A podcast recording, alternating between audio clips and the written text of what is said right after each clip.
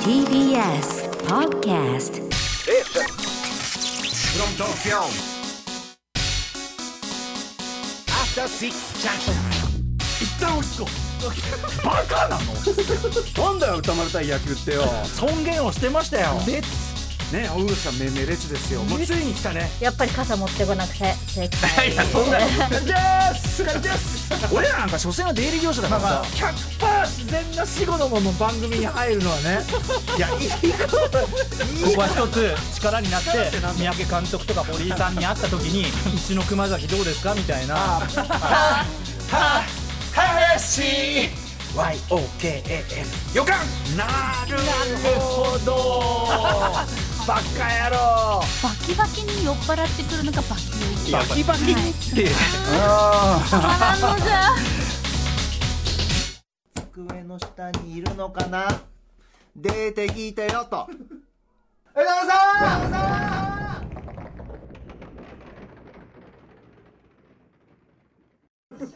ん！いやーこれは番組6年間過去、まあ、5年間か。5はい。年間の放送のさまざまなコラージュをこれは保坂さんのお仕事ですが月曜ディレクター保坂あかりさんの見事なコラージュ枠やっぱり手数の多さでは定評がありますが千駄木が誇る情報通、えー保坂あかりさんの見事な仕事によるこれ、い、やいいなすごい。あの流れ緩急もあれだし最後のねあのあそことかすごいね。リズムがいいよやばい。思い出しますもんね、うん。あれもあったこれもあったあれもあったこれもあった。目すごい切り出してきて。すごくない？ああ保坂さんすごい笑ってます笑わってます。笑ってますね。笑い声が笑い声面白いなと思いながらやっているという、その面白いという視点の置き方がどこにあるのか、こういうことをあまり深く考えずにいきたいという保坂あかりさんでございます、はい。4月3日月曜日時刻は午後8時を過ぎました。TBS ラジオをキーステーションにお送りしているアフターシックスジャンクション略してアトロックパーソナリティの私ライムスター歌丸です。そして月曜パートナー TBS アナウンサー熊崎和人ですここからは聞けば世界の見え方がちょっと変わるといいなな特集コーナービヨンドザカルチャー本日からアフターシックスジャンクション6年目に突入ということで今夜の特集は満を持してこちらをお送りします。せーの6年生特集。これはもうはい。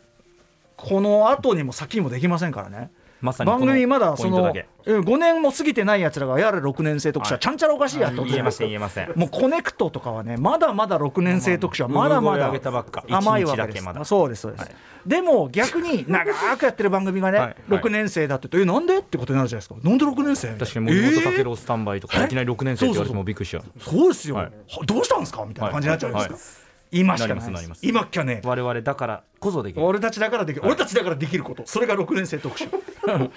ということで2018年から野球中継の後駒として始まったアフターシックスジャンクションも何度目かの改変期をサバイブしまして無事にここにたどり着きました。6年目突入です、そこで今夜は誰もが経験する何らかの6年生だった時のとっておきの思い出を味わう投稿企画なんですが熊崎さんえー、6年生。まあまあまあどカウント次第ですけどね、はい。小学6年。小学6年生ありましたアナウンサーアナウンサー6年生でアナウンサー6アフターシックスジャン年生。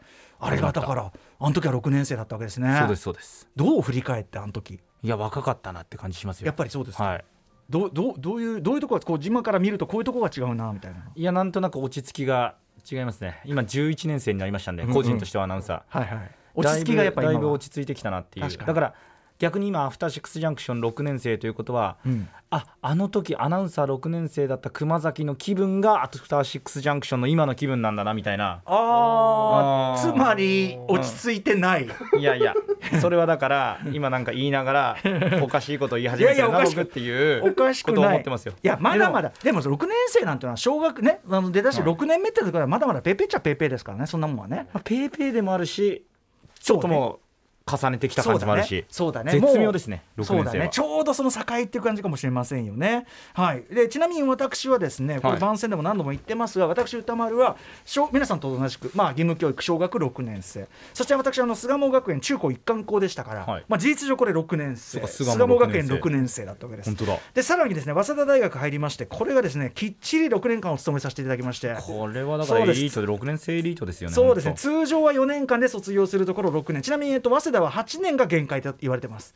はい。えっと、諸先輩方は、えっと、6年などまだひよっこだと言われながらのまあ6年でしたけど、はい。まあそうまああのろくなもんじゃないですねそういうことで、ね、いやいやいやいや。ええろくなもんじゃないんですがすごいな。6年間。ちなみに最後の6年生目早稲田早稲田大学6年生目、私が履修してたの1年目のフラゴですよ。1年生のフラゴ履修して。る 5, 5個ぐらいえー学年の下なそうですね。皆さんと。一そうですそうです。あの逆に言えば俺6回6年間 1年生のフラグを 受けてんの。すごい。でちなみに2年生のフラグは取ってんのよ。その前に取れちゃってるこれ何なん？っていうのすごいですねがありますけどね。いやー1年難しかったな1年生のフラゴって一年の6回受け続けるってことですか？そうですねだダメですよだから。ケケスクセーかなんか言ってっから。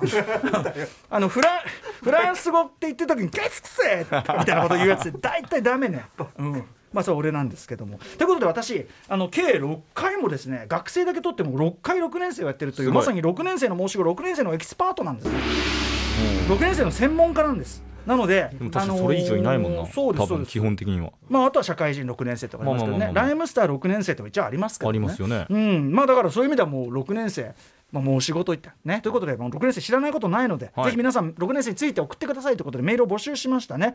一応まだ募集してるんですか？生放送中。はいまだまだ募集していますのであなたが何かの6年生だった時のエピソードを歌丸 @tbs.co.jp まで送ってください学生カウントで俺を超える人いたらぜひ。あのーえでもどうやったら超えます？いやもう一回だから入り直す。そんなことあるじゃないですか。大学とかもう一回入り直すと大か学入りたださ入り直した先でもう一回6年ってさ相当意識高く入り直してるはずなのに。そうそうそうそうそう。最初の6年生は分かりますよ。そうそうそう意二識高く入り直してんのにまたおかしいでしょ。6年みたいな。いやわかんない。痛かったのかもしれないしね。うん。まあちょっと学生で俺を上回る人いるならぜひ教えてほしいし。もちろんそのさまざまなあのなんとか6年生。はい。わかんない、えー将棋6年生とかなんかさ、あいいですね、うん、そういうスケートボード6年生とか、はいそういうのも結構いいですね。ぜひ送っていただきたいと思います。ということで、えー本日はですね当事者の方々次々登場して、はい。まあ、リアルなお声なんか電話つないだりもするのかな？お伺っていろんな六年生から。いろんな6年生から来るみたいなんでわあ嬉しい。早速行ってみましょう、6年生特集です。行ってみよう！6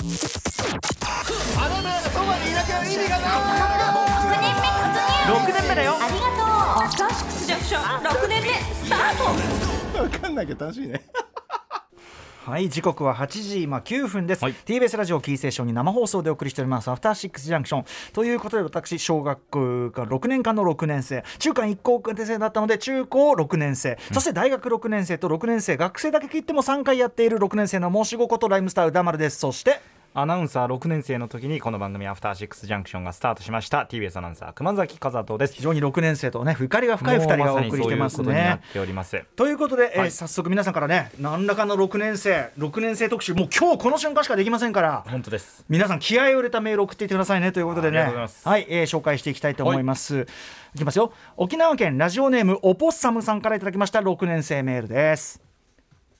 僕はラジオを聞き始めて6年生です。中学2年の頃に兄のおすすめで聞き始めたのがきっかけです。そんな僕は現在浪人1年生です。これは6年生までいかないようにします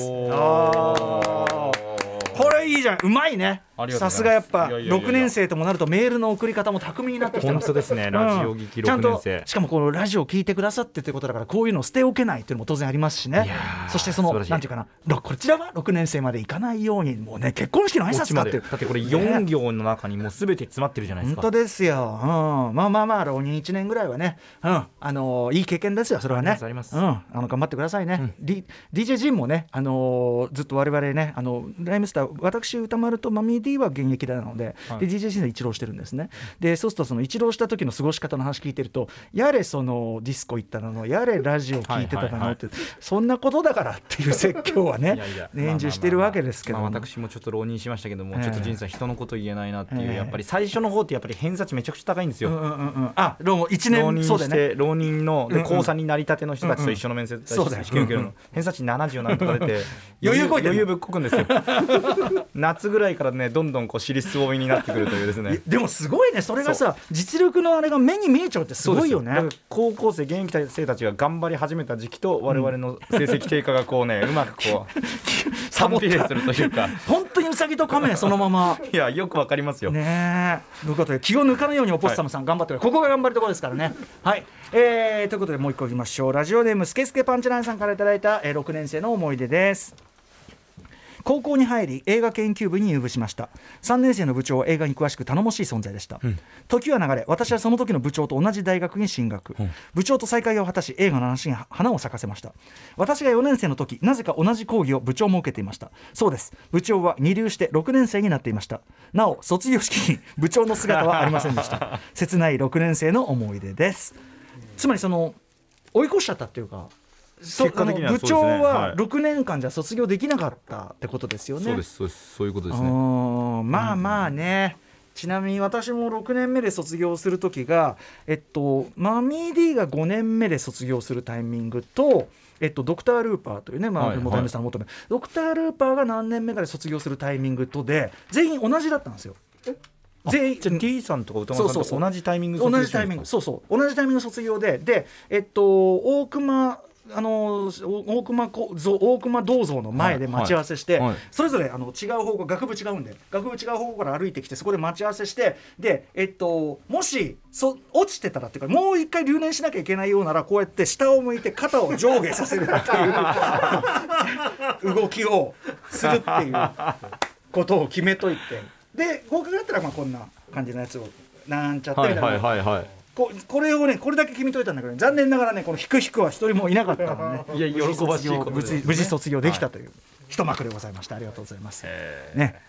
親にこれ以上迷惑はかけられないということでございます、えーラジオネーム箱入りお太郎さんからいただいた6年生の思い出です今度は28歳男性、えー大学を8年生で卒業した私の大学6年生になった時の思い出です。やばいな。やばいな。なんかやばいけど。まあやばいな。というぼんやりした感覚を背負い込んだ中悠長にえー迎えた大学6年生。わかるよ。やばいな。なんかなんかなんかやばいけどまあやばいな。そんなそれはくしくも新しいウイルスによって世界が大きく変わってしまったあの年2020年のことでした。ああそっかそうかそうか。事前に登録した講義や再理,、えー再履修の講義はすべてオンライン講義に変わりサークルや学内の活動は自粛を強いられたのが2020年の4月だったということは言うまでもありませんが大学6年生の僕にとっては実に悲しいことだけではありませんでした。すべての講義がオンラインになった。つまりそう TOKO 投稿の必要がなくなったのです、それはつまり起きたら家を出る時間。今日はいいか罪悪感とともに映画館の無限ループからの脱出。ややこしいな。その結果オンラインで学ぶフランス語学,、えー学えーフランス語学概論取れました。ミュージカル映画研究2取れました。これいいね勉強ね。フランス語を読む取れました。まさしく私が大学8年生を渡りきるために必要な単位数はコロナ禍のオンライン講義によって大学、えー大半が賄われたと言っても過言ではありません。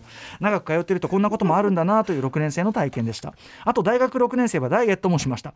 あの頃にはもう戻りたくありませんということで。よかったですね。なんかいい楽楽しそうな勉強してんじゃん。なんかね。ね。ミュージカル映画研究2、ね。ありがとうございます。でもこの分かるやばいな。なんかやばいけどまあやばいな。俳句かみたいななってますけども。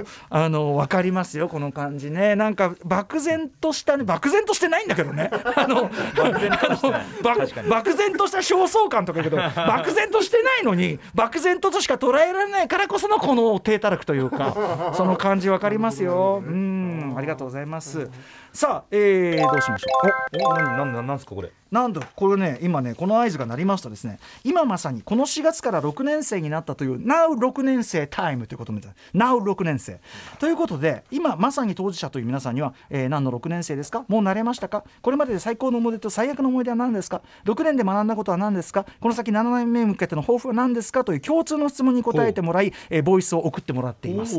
あの要はメールを送っていただいた方からあのこちらからちょっとご連絡差し上げて、はいボイスをすでに取ってありますということでお聞きください、えー最初の Now6 年生は皆さんいいですか？人生6年生。人生6年生、はい。6歳。わあ。6歳の花ちゃんからボイスメールいただきました。どうぞ。何の6年目ですか？生まれてから6年です。もう慣れましたか？もう慣れました。最高の思い出と最悪の思い出は何ですか？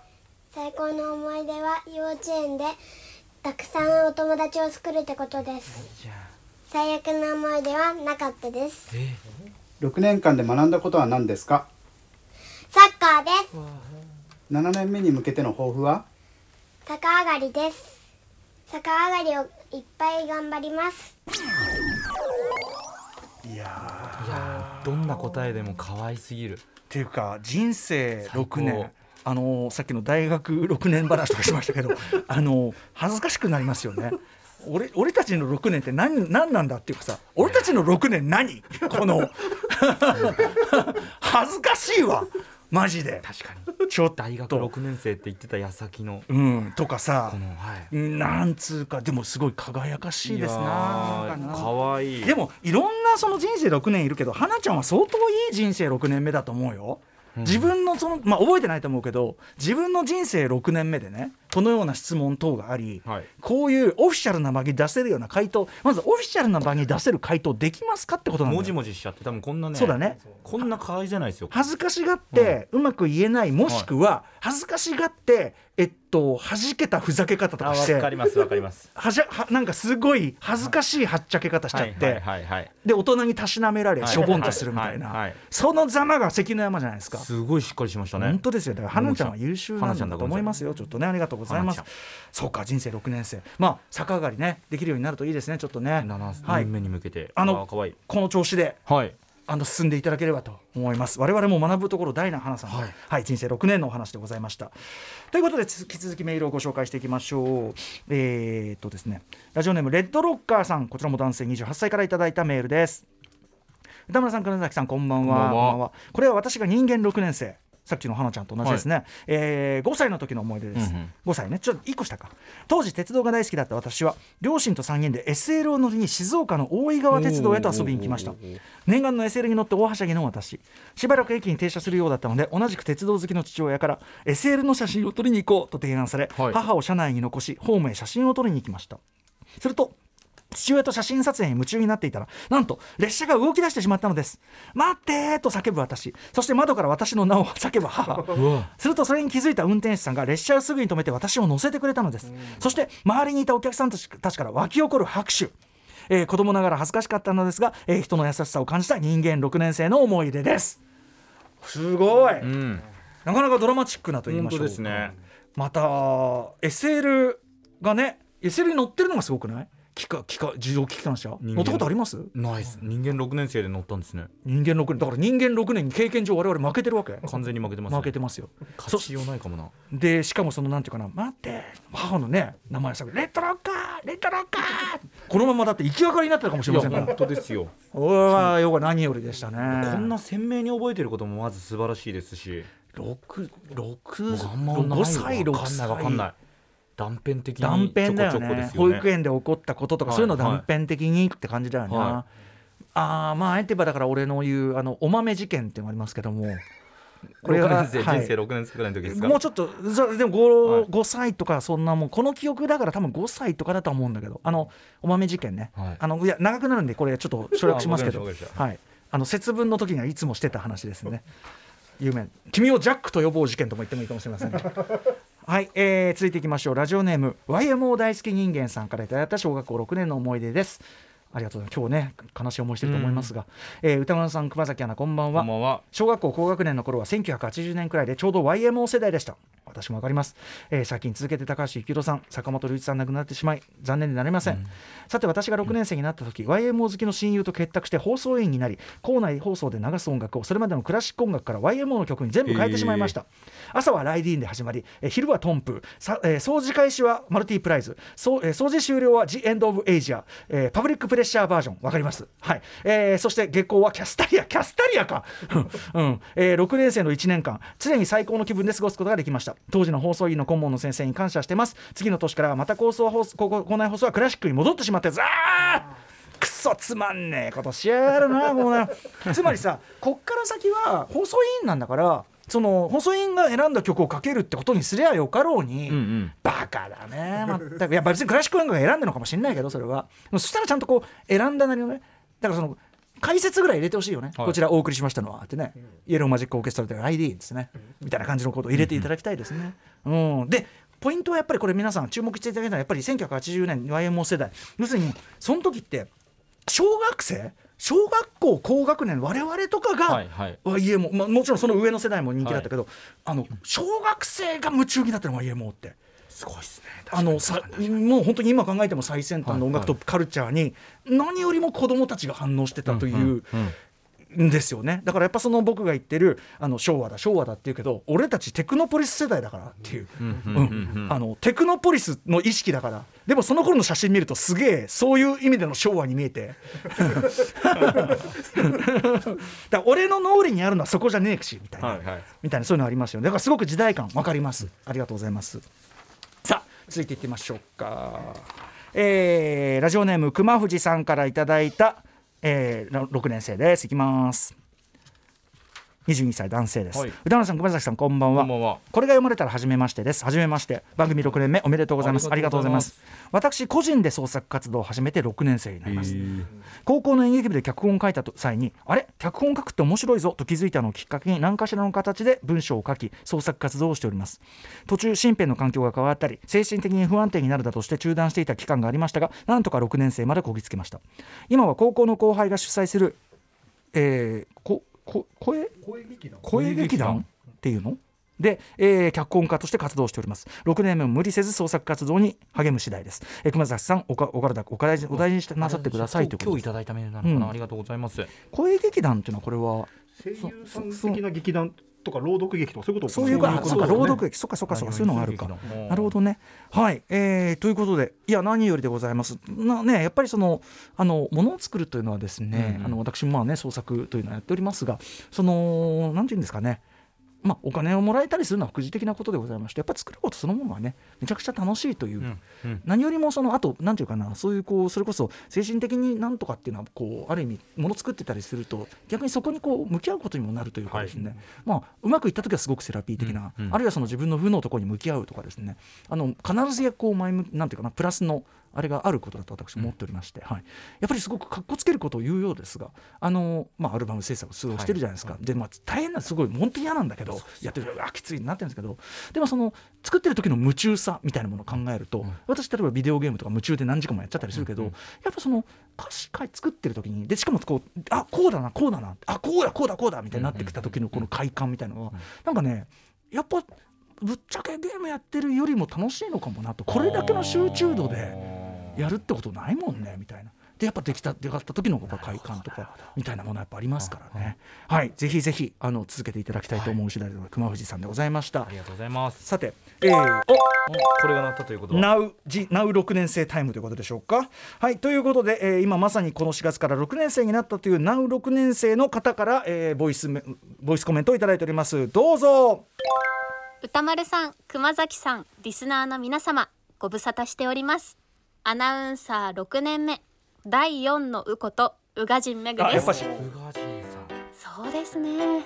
最高だったことは、やはり仕事柄普段はお会いできないような方にお会いできるということではないでしょうか。アーノルド・シュワルツェネッガーさん、キアヌ・リーブスさんにインタビューできたのは 本当に一生の思い出です。そして最悪な思い出。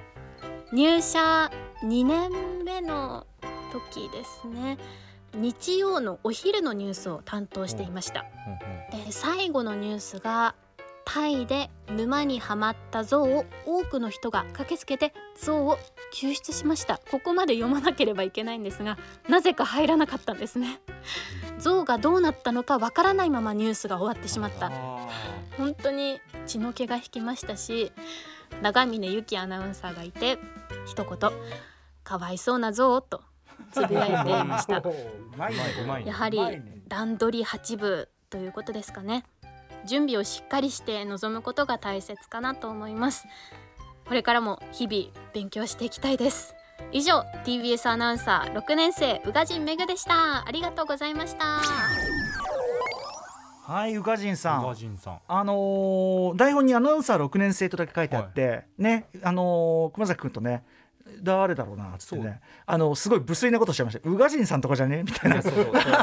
無粋なことしてしまいましたけど。自分11年生だからそこから引く5だとどれぐらいだっけ？ちょっとだいぶ分からなくなり始めててうん。すぐ断定できなかったですね。でも宇賀神さんの。宇賀神めぐさんでございます、まあ代打もねあの2回ほど来ていただきました、はい。まああの最初のあのくだりが良かったね。あのねあのシュワルツェネッガーさんとか。確かにそれはちょっと時空を超えた体験ですよね。ああいうあのさニュース入りきらないとかそういうのってあーあのあるもんなんですか？あのーありますね、まあ、ちょっと切れちゃうとか、うん。数文字分切れちゃって入ったか入ってないかあちょっと切れちゃったかとかはありますけど、その結果がわからないみたいな豪快なのはやっぱり宇賀神さんすごいですね。ねそこに長峰さんのかわいそうな像ってね、ちょっとなんていうかな注意の注意というかそのあれの仕方としてもなかなか粋なものがあるというかね、長峰さんさすがですね。ちなみに私どものこちらの番組ですね、まああの今日初めねあの初めて聞き始めた方とかはあのお分かりでないかもしれませんがそういった事態がえっと日常茶飯事的に起きております、えー入りきらない、え大変すご申し訳ございません。どうも申し訳ありませんした。ね、ということでございます。はい、あの宇賀神さんコメントありがとうございましたま。さあどんどん6年生メール読んでいきましょう。えー、いきます。ラジオネームボートミンさんからいただきました6年生メールです。私はフリーランス6年生です、はい。フリーランス6年生以前勤めていた IT 系の会社を2018年に辞めた後会社勤めから離れたかった私は転職することなくそのままフリーランスになりました。現在は IT 系のエンジニアとしていろんなウェブサービスの新規開発や運用に携わったり、音楽系のとある会社でプレス記事の執筆やえ Spotify のプレイリストの選曲などすごいね。自分に合った仕事や好きな仕事をえ個人の立場で続けています。アトロクを2018年の放送開始から毎日の支えにしつつ今ではありがたいことに生活にこぼらない状態をキープしています。なのでこのままアトロクとともに7年生8年生と今の生活を続けていきたいですそうかちょうど僕らがだからアフターロック始めたのと同じタイミングでフリーランスになられそうたなんですね。でも順調みたいだしなんかすごいなんていうかなこの言い方はのんきに聞こえるかもしれないけどいやなんかた楽しそうなそうですね。なんかやりたいこと、いいな自分に合ったことっておっしゃってますし。えなんかなんか良くないって感じのうんうんうんお仕事ですね、自今ね分のペースで、そして自分に合った仕事を。フリーランスか。これちなみにね、あのーまあ、私も一応その所属事務所ってありますけど、まあ、スタープレイヤーズというのはほぼライムスターね、まあ、自分たちでやってるような事務所ですし、あのーまあ、フリーランス歴なんていうのかな。だからなんていうのフリーランス歴イコールなんだろう。なんなんでわかんないわかんないはいはいはい。フリーランスといえば横にもう障害フリーランス古川こう言いますけども。そうか。障害出入り業者。我々ね。それ出入り業者。番組構成作家構の、はい、番組えー構成作家出入り業者の古川です。古川さんは、はいあのさえっとだからずっとフリーランスだから、はい。フリーランス何年目ってカウントはちょっとしづらいのかもしれないけど。社会人イコールフリーランスイコールって感じになりますね。二十何年でもそれってもうさあなた要するに学生とかぶってるわけじゃない？あそれもあります、ね。そうですよ、はいだからちょっとそれ分かりづらいから、はいはい。放送作家6年目。放送作家6年目つまりイコールあえっ、とウィークエンドシャッフル。6年目なんですよ私の場合はね。その時って他の番組とかってまだしてない？えー、どうでしょうね。10 2013とかですよあじゃあトップ5という番組をあトップ関わっていた5かもしれないですかね、まあでも我が軍ですね。我が軍ですね。はい。ジェーン・スーさんとかね、ん。出ていただいて、うん。プロジェクトも出ていただくことありますそうですね。最終シーズンですいかがでした、ね6年生。えーとね、それこそね、あの歌丸さんもよく話してるんですけど、そのむ昔でやってたアフターシックスジャンクションの前のそのウィークエンドシャッフルって番組、土曜日の番組だったんですよね。うんうんうん。土曜の夜の番組で、ええ TBS に人がいないんですよ、会社の中に。まあいない。いな土曜の夜ですから。ところが平日の番組に行くと、まあ人がいる。わかる、はい、いっぱい背広の人とかもうろちょろしてる。うん、背広の人、はい、で僕がその時最初に思ったことはこのフロアで自分が一番みっともないと思ったんですよ。みっともない、それねストレ端的に服の話でほうほう。なんかね一番俺は今みすぼらしい格好をしているのだと思ってなんかすごいわーってなった記憶がありますよ当時。でユニクロとかで服買ってた記憶が別にいいじゃないですか。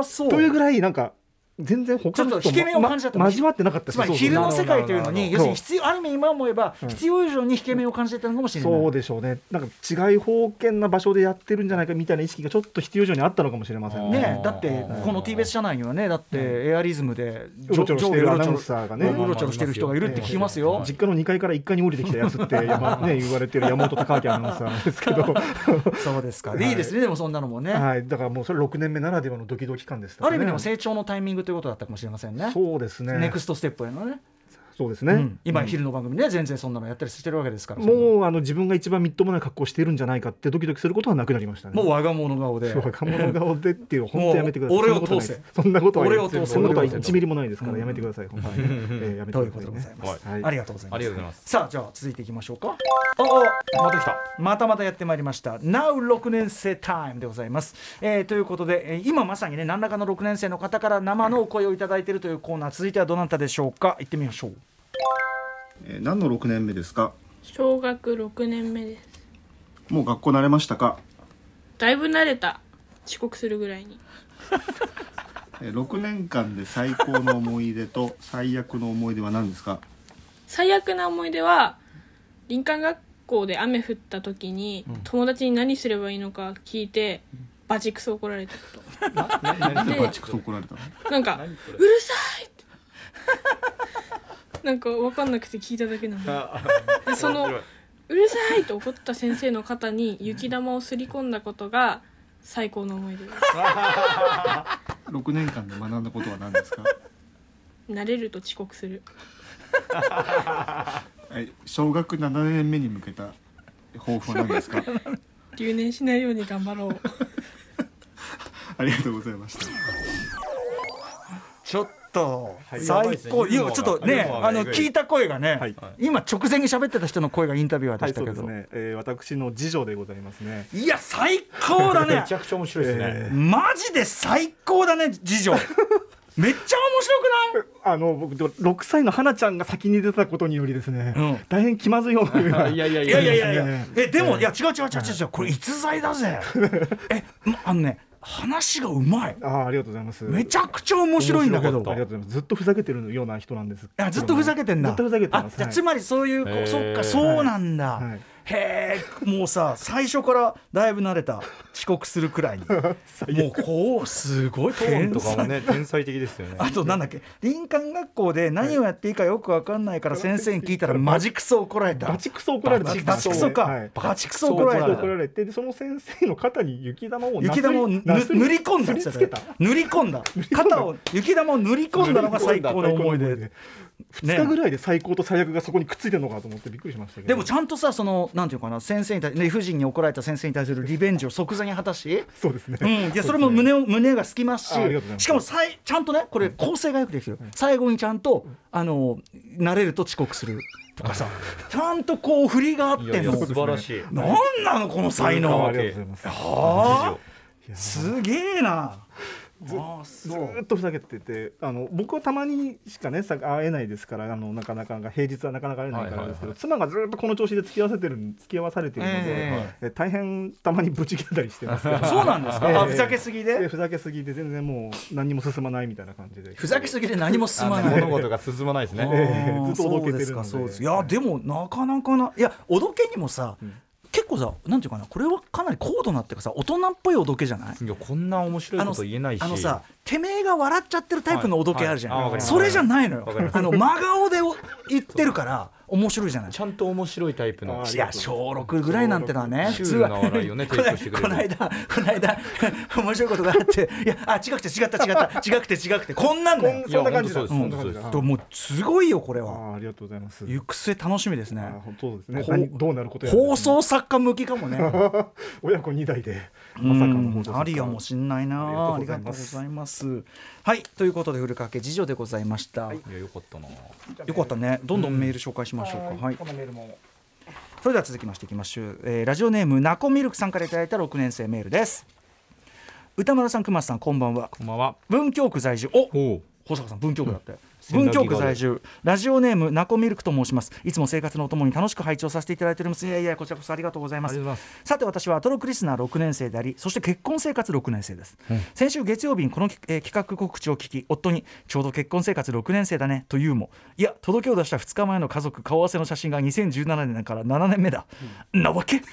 と思い、えーこれねすみません。金曜日のね、えー、と山本隆明さんのこの「なわけ」ですけど、えー婚姻届を確認すると平成30年2018年と記載ありさらに役所の記念撮影コーナー的な場所でじ、えー自撮りをした画像を発見。やはり2018年が正解。私が記録を残しておこうともろもろの手続きに疲弊した夫を連れ区役所の2階から高層階の展望台に上がりやる気なく自撮りしたことを覚えています、2018年はその後休職したりもしたのですが夫にもたくさん助けられましたし休職をきっかけに TBS ラジオの他の番組も聞くようになりました2018年から夫婦間で変わったことは同じ区内で一度ばっかし引っ越しして猫を飼ったくらいでしょうがこれちょっとあの私のねライムスター東京東京の歌詞を踏まえてくださってますね、あとは夫がライムスターの曲を聴くようになったのも2018年かな。あありがとう、えーこれからも夫婦と猫1匹山手線の輪の内側の特に東側でマイペースに仲良くやっていきたい所存で本当に東京東京を踏まえていただいてありがとうございます、夫の写真が1年飛んでいたのは撮った時の一眼レフの日付設定がおかしかったからですよ。なるほど。だそれ見てね旦那さんはあのー2010だなって言ってたって、しかもこれいいですか？これ文京区って言ってますからね。これあの展望高層台の展望台ってシビックタワーですよねだからね。シビックタワーだ。来た来たもう。それはそれはそれは、ありがありがとうございますじゃないけど。なんかものすごい身近に感じますね。そうですかそうですか。まあとにかくじゃあ旦那さんとのそのパねあのご結婚の思い出とそしてこの番組のねあの思い出っていうのが一致しているということでしょうからこれも嬉しいことですしそして我々やっぱりね私ジェーンスーそして保坂あかりさんこの文京区組としては大変この文京区仲間嬉しく思っております、文京区良いとこ、ね。一度は住みなという、引っ越してありがとうございます。引っ越しても文京区わかります、私もまだ実家文京区でございますね。ありがとうございます。近所であったら一つよろしくお願いします。その辺をうろちょろしている時も実際ありますのでよろしくお願いします。さあということで、えー続いてのメールいってみましょうこれ読んああオッケーオッケー。はいえー、ということでねいきますね、えー、石石井健介さんです。あのはあ。この番組でおなじみ、はいブラインドコミュニケーター石井健介さんからいただいた6年生メールです。歌丸さん風戸さん、えー、こんにちは。骨紙音声ガイドプロジェクトでお世話になった石井です。石井さんありがとうございます。ありがとうございます。6年生の申し子企画僕に何かあるかなと思い返してみたらありましたえー僕が朝目覚めて目が見えなくなっていたのが2016年の4月17日。ということは僕は目が見えなくなって6年生。そして今まさに卒業を目前に控えているのです。6年生を振り返ってみると何といっても水曜パートナーの日々真央子さんが短編アニメーション作品「骨紙に音声ガイド」をつけるプロジェクトに、えーしえー視覚障害者のモニターとして参加させてもらったことが思い出の中に参戦と輝いています。完成披露上映会にはスタジオにも呼んでいただき歌丸さんにもお会いできました。またアトロクでも何度もご紹介いただいた映画「心の通訳者たち」の公開も6年生の思い出です。そうそう僕が3年生だった時には風戸さんを「ダイアログ・イン・ザ・ダーク」の暗闇へご案内したこともありましたねと。はい、この時アテンドしてくださった。はいそうですそうですそうです。えー突然視力を失いピカピカならぬズタボロの1年生として足を踏み入れた。目が見えない世界。あの時には6年生になったらこんなに楽しいことがあるんだぜ。なんて想像すらできませんでした。あれはなんだ？これはなんだ？と新しい世界へのセンス・オブ・ワンダーを持ち続けながらまるでスティービー・ワンダーのように目が見えないということを周りの人たちが忘れてしまうくらい笑いながらこの6年生を卒業し7年目に突入していこうと思います。またアトロクミを呼んでもらえるようにブラインドジョークにも磨きをかけておきますね。あの歌丸さんの後ろの人にもよろしくみたいなねえみたいな、えーそれではまたお会いできる日を楽しみにしております。ありがとうございます、えー、石井健介さんでした。ありがとうございます。そうか。石井さんそうか6年前か。なんか何ですかね。うん長いんだか短いんだかっていうかね。感じですよね。すごいなんかやっぱりついこの間だからその石井さんがそういうなんていうかなあの視覚障害をお持ちの方としてし僕らは会ってるから、はい。なんかこうその前の瞬間っていうかさ、うんうん。でその瞬間どうその日っていうかその時どういうふうに迎えられてっていうのはちょっと本当に我々ごときの想像を超えるものがあるけどもで,、も今の石井さん見てるとやっぱりそのなんていうかなあたった6年なのかっていうか、うん。なんだろうね、うん。ちょっとなどういう言い方が適切か分かりませんけど、そのなんか今の石井さんのなんていうか輝きというか、うん。そういうところだけが見えるからなんていうのかなうまく言えないな。うまく言えないけどとにかくあた6年前は全然違うそのなんていうかな世界を生きてらっしゃった石井さんが今ここにいて、でもそれがあるからこそこうやってお会いできてて。そうですね。うーんなんだろうな。ちょっとこう、何をもって何をもって何を言おうとしてるか分かりませんが、はいはい要はたった6年でなんつうのかな。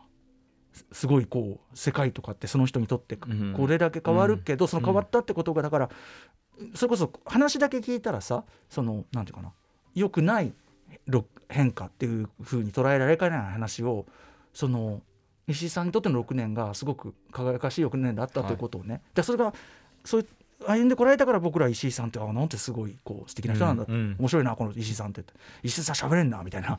そういう話でこうおはい。迎えできてるんだけど、い、やだからすごいごめんでもごめんごめん。なんかその簡単に想像で言葉にするべきことじゃないんだけど、その6年って一口に言うけどその6そうこれが一番適切だ。6年って一口に言うけど6年の密度ってやっぱその人それぞれだなっていうかー当たり前だけど。本そうそそのそうだそれその考えがうまく言葉にできないそう。ですね。そうだからそうか。まさに6年か、みたいな。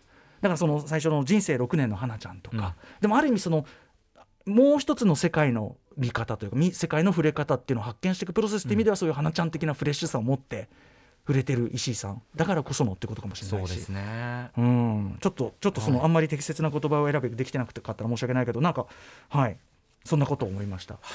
はい、じゃあ続いていきましょうか、あさあということで、合図になりましたけども、えー今まさに4月から6年生になったという Now6 年生のボイスのを聞いていくコーナーなんですがこの方はですねいいんですね。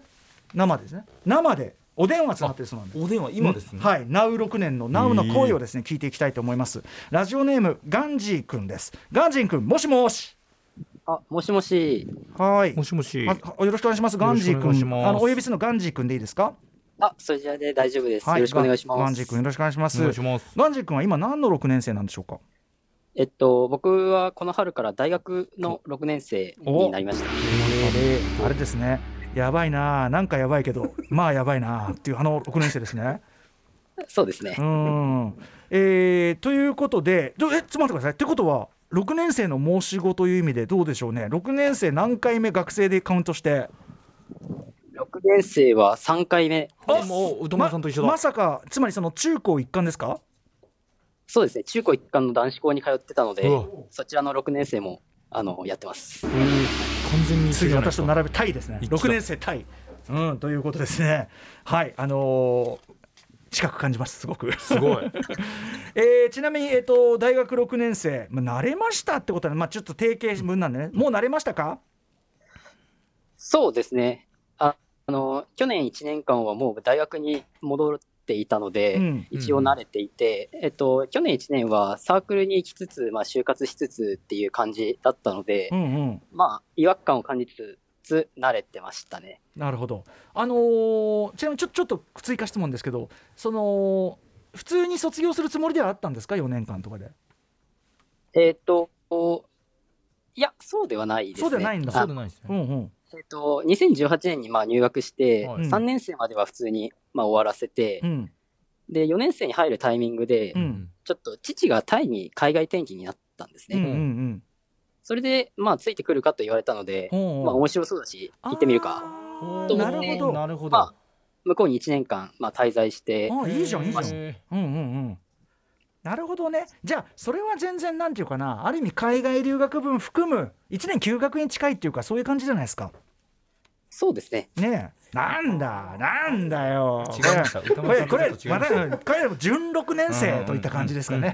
私からするとね。うん。いやいやいいじゃないそれは。えタイは楽しかったですか？1年間あ、タイは、あの、楽しく過ごしました。ねえいや それなかなかできないからいいと思います。1年丸ごと行くってなかなかできないから。ないね。はい、ということで、えーこれまでのですね丸6年間大学で最高の思い出と最悪の思い出それぞれ教えてください。まず最高の思い出、はい。はい。えっ、と、最高の思い出は、えっ、と、サークル活動ですね。うん。あの、僕、あの、マンドリンという、あの、ちょっとマイナーな楽器を使ったサークルに入っておりまして、うんうんえっと、僕、高校まではずっとスポーツしかやってなかったので、うんうん。あの、音楽が全くできず、楽譜に、あの、ドレミファソラシドみたいな読み仮名を書い、書くところからうんうん。スタートしたあんですけど、本当にゼロからというかはい、うん、そうですね。それをまあ、大学でずっとやっていて、うん。あの、去年の12月にサークルの定期演奏会があって、うん。で、そこでまあ、ある程度のレベルの曲を、まあ、ちゃんとうん演奏できたのはすごく自分の成長とかを、そういうのを感じへて、ーすごい最高だったなと思いますね。おおすごいねゼロから始まる、えうん。うんマンドリンはなんでやろうと思ったの？マンドリンは、えっと、まあ、大学始めたタイミング、あ大学に入ったタイミングで何か、あのやったことないこと始めるかと思って、うん。はいはい。その時に先輩に誘われたので、うん。まあ、これでいっか、みたいな。へー。いいね。あの横道世之助的なサンバ同好会入っちゃったみたいなそういう最初はそういう流れっていうかそうですね。うんなるほど。でもねそれでそんな充実感。でもあとさあの楽譜も読めるようになってってことですもんね。そうですね。楽譜もまあ一応ちゃんと読めるようになりました。ああすごい、えー最高の思い出がそれと。最悪の思い出は何でしょ最悪の思い出はやっぱりコロナうですね、うんうんうん。あの僕大学3年生になった時にまあコロナが始まったみたいなうん代なんですけど、はい。まあその大学3年生の時にあのさっき言ってたマンドリンサークルの代表になってまして、うんうんうん。それでまあコロナ禍にいきなり入って新刊がめちゃくちゃ失敗していやだってさ学校に来ないんだもん。どうどうすりゃいいんだよね本当ね新刊って。新人勧誘。うん。当時はすごく、あの先が何も読めなかったのでそうだね。あの当時夏には収まるだろうとか思っていたんですよ、はいはいはいはい。それが伸びに伸びてしまって、結局、まあ、1年生がまあ一人も入らないっていう大大失態を犯しました。いや失態っつうかどうすりゃいいの？本当だよね。いやしょうがないよそれは。さすがに先輩たちもまあこの状況じゃって言ったでしょだって。そうですね、まあ、そういう声も声もいただきましたね。うんうんそっかそれは大変。えちなみにそのその後新人ってこうなんていうかな。まあじゃあ1年はしょうがなかったとして盛り返せたの？そうですね、1個下のあの代がすごく頑張ってくれて、うん。一応あの、サークルとしての形はまだ保てていて、うんうん。去年もあの結構な人数入ってくれたので、うんうんうん。まあ、ちょっとずつ盛り返してはいるかなっていう感じああじゃあそれはよかったよかったよかったね。いやだったら何よりですよその1年はしょうがないしこれってさね、その時の新人たちもさあのひ人的ネットワーク作りようがないしお互い大変だったということですよねガンジー君ね。そうですね。ああ、そっかそっか。はい。ということで、えー、ガンジー君、この、えー、と6年生としてですね、過去、この5年間で学んだこと、何でしょうか？学んだことは、えっ、と、何でもやってみることうん大事さというか、うん、それは、あの、すごく感じた5年間でしたね。何でもやってみる。うん。なるほど。これ、こういうふうに思えたきっかけとかあるんですか？きっかけは、僕、もともと、あの、新しいことは好きではあるんですけど、うん。あの、タイに行くであるとか、うん。全然、あの、計画にはなかったので、確かに確かに。それになくて、ただ単に面白そうだってやってみるとか例えば、誘われたことに対して、うん。あ、いいね、いいねっていう感覚というか、うんうん。そういう行動を取るっていうのは、はい。そこから学ぶこととかもすごく多かったので、うんうん。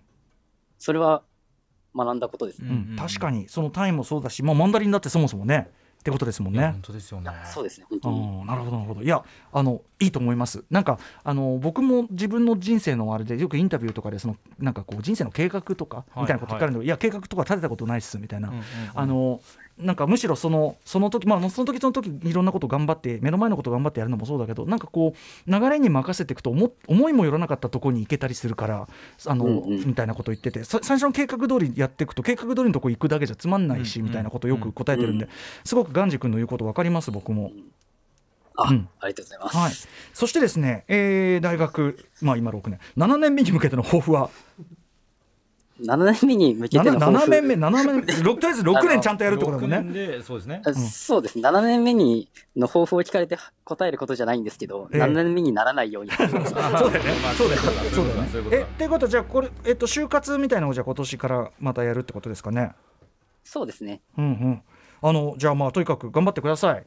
やっぱりね。ありがとうございます。はい、でも非常にまあ同じ6年大学6年でもですねすみません私のようにもうあの 私とは違いました。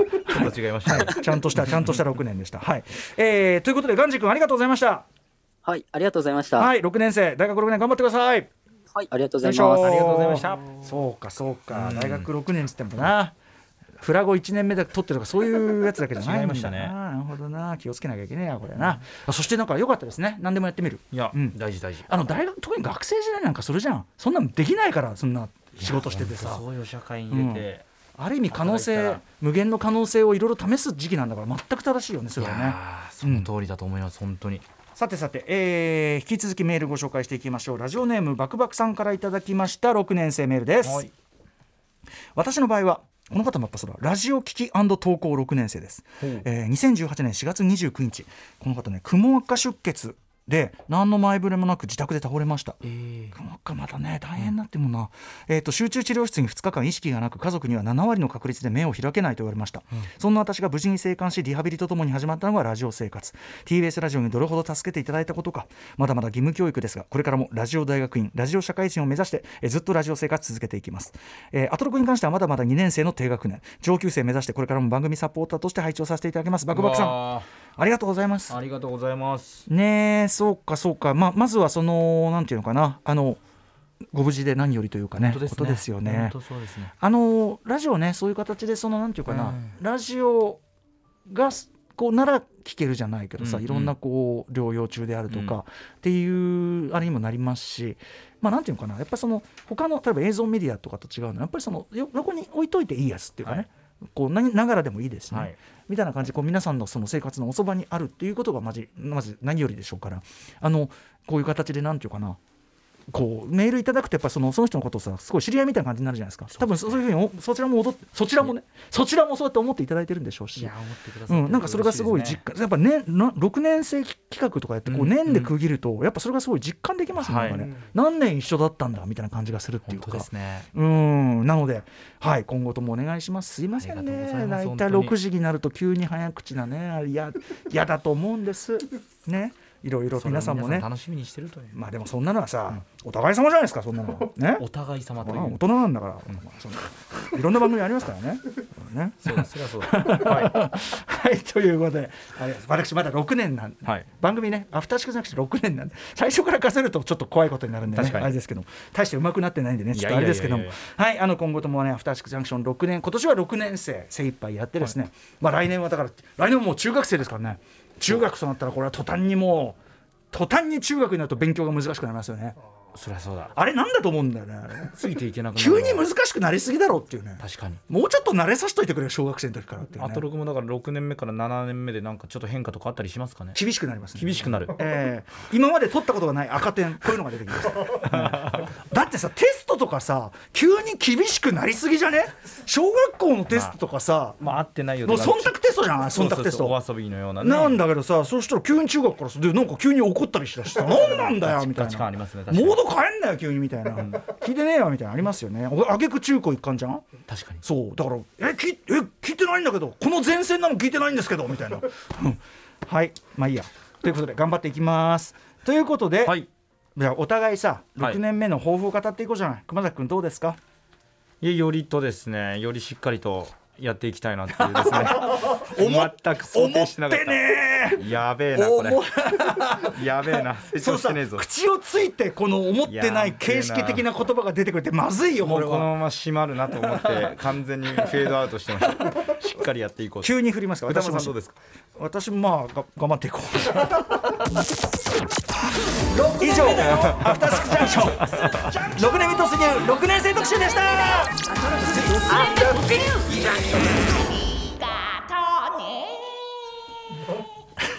明日のこの時間はこれまでのあれはうないさんでしょうね、うん。えーこ これまでの読書遍歴がいや読書に対するこだわりなどを尋ねるブックライフトーク明日ね、えーゲストは三浦ジョンさんです。After Six Junction.